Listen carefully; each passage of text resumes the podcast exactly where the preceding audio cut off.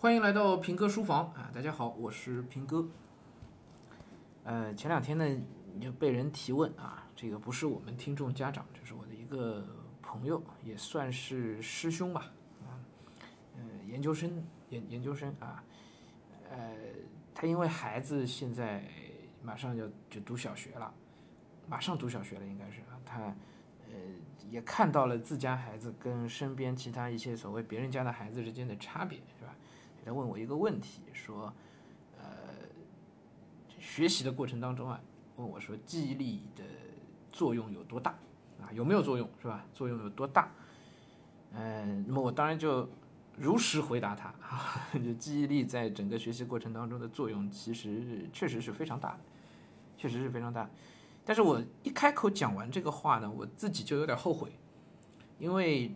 他问这个问题的时候，其实我能够感觉到他背后有一个预设，什么一个预设呢？就是说记忆力它是一种天赋，或者是一种，呃，所谓叫可可以单纯通过后天努力去习得的一种能力嘛，啊，那么如果不具备这个能力，那么学习学不好，那就只能认了啊。但好像我觉得隐藏的有这么一层含义在里边啊，所以我当时一一回答完，我就有点后悔。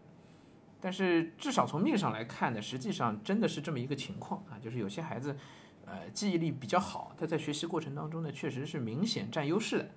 最直观的表现就是说，老师上课讲的东西，他记忆力好，他容易记得住，对吧？老师要求背的东西，他很容易背得下来，对不对？啊，那么那当然会占优势了啊。呃，可是呢，事实并没有这么简单，哎，并没有这么简单。包括现在外面有很多很多的这个这个记忆力训练的这种方法，是吧？甚至有些课程啊。那么按说，如果我也用这样的方式去训练了记忆力，那我是不是哎我就弥补了这一块呢？这就是一个美丽的误会了，哎，是个美丽的误会啊！我今天比较正本清源，我来解释一下这个事情啊。呃，记忆力啊，它既不是天生的，也不是完全在后天通过呃训练的方式去习得的啊，不是这种方式习得的。那么在学习过程当中，真正有用的记忆力是。怎么来的呢？当然，我们得承认一件事情，就是基因或者是先天的那个因素是有的，一定是有的。但是到现在为止，呃，心理学界都没有办法给出准确的一个数据，说到底先天的因素占到多少啊？没有办法给出准确的判断。那我们从现实的层面去看，根据我们的经验啊，也根据我们的一些呃归纳和分析，我们发现呢，嗯，是这样的。是我们看到的所谓的记忆力好啊，其实它是孩子多方面能力综合的一个体现，而并不仅仅是所谓的记忆力。也就是说，你说这孩子特别容易记得住东西，对吧？特别记忆力好，你看到的只是表象，叫记忆力好。这个记忆力好的背后，可能是什么东西呢？是他的专注力比较好，是他的呃逻辑条理比较好。等等等等，可能还有其他一些潜在的我们也没有发现的因素，综合作用而导致那个面上的结果叫记忆力好。比如说我举个例子啊，你说这个孩子记忆力特别好，跟另外一个孩跟另外一些孩子比较，你会发现啊，老师上课讲的东西，这个孩子一下就容易记住，对吧？同样一堂课下来，哎，两边孩子好像都还挺认真听的，对吧？那这个孩子呢，记住了，两天以后也没忘；另外一些孩子呢，哎，可能根本就记不住。对不对？或者是临时记住了啊，两天以后全忘了，哎，那你说这个就是天赋好是吧？因为他记忆力好，天赋好嘛。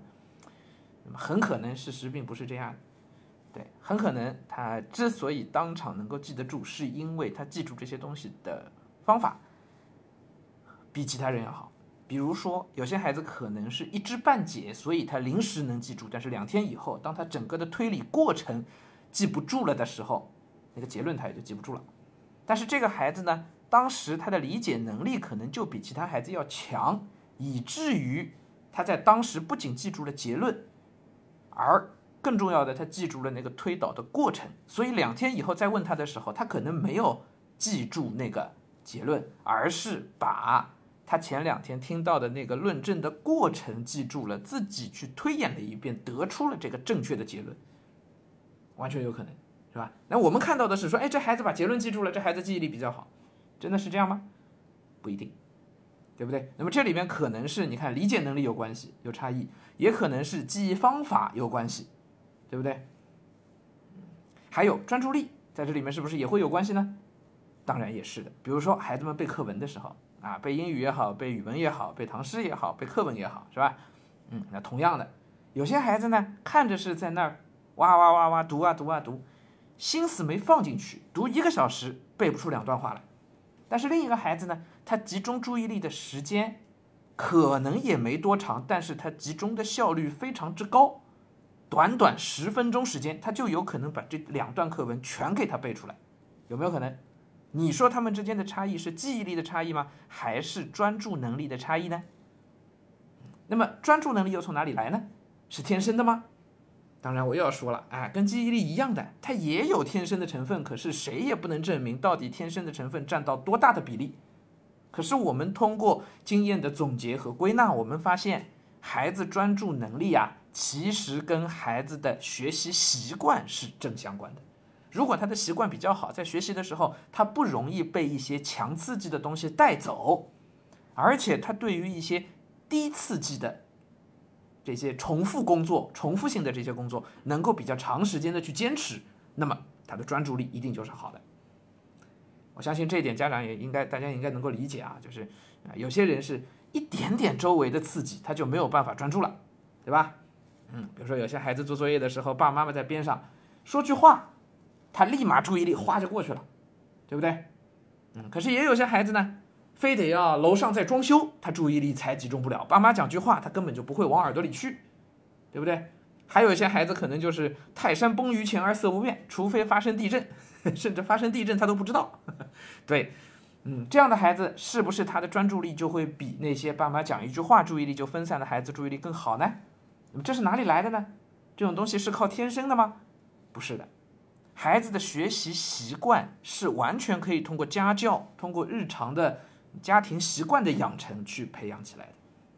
如果这个家庭当中不停的出现外在的干扰，你让一个孩子怎么去集中注意力？如果这个家庭当中爸爸妈妈始终处在一个安静平和的状态当中。孩子做作业的时候，父母在旁边也同样可以长时间的把手机放在一边，专注的看书、织毛衣，那是不是孩子就会更容易形成这样良好的学习习惯呢？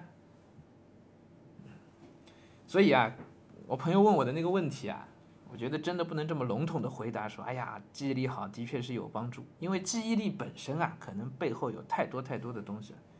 那么一定要归结起来讲的话啊，我觉得以我的经验来看呢，呃，第一是专注能力啊，第二是思维的条理性啊，还包括一些想问题的方法。那当然这个是包含在思维条理性当中的，就是你遇到一个问题，你怎么去分析它，从哪些角度去看它，对吧？这些也是可以通过一些训练去养成的。我觉得这两点可能是最重要的啊，可能是最重要的。那当然专注力背后包含的东西非常非常多了啊，嗯。这个我今天就先不展开细说了哈，专注力它是一个非常复杂的一个话题。好，那么今天想跟大家聊的可能就就是这个，因为那天回答了朋友问题之后，我其实心里一直在琢磨这个事儿，啊，以前就考虑过，就想过，就是学霸是怎么养成的。嗯，我知道很肯定的一点就是学霸一定不是靠上培训班儿练出来的。学霸也一定不是靠单纯的重复训练刷题刷出来的，也一定不是啊。呃，尽管学霸也一定需要刷题，哎，但是绝对不是只靠刷题就能够成为学霸的。这里头一定有认知层面的问题，有思维方法的问题，一定会有这些东西在里面啊。呃，以后有机会的话，可以把这些东西细致的再去梳理一下啊，再去找一些资料来。那我们在书房里头呢，我是把一个大概的想法跟大家做一个交流啊，我不确定我有没有讲清楚，呃，也欢迎大家能够留言啊，有一些评论，我们还可以再，也可以给我一些启发，同时有机会我们也可以做一些讨论啊。好，今天书房就先跟大家聊到这里。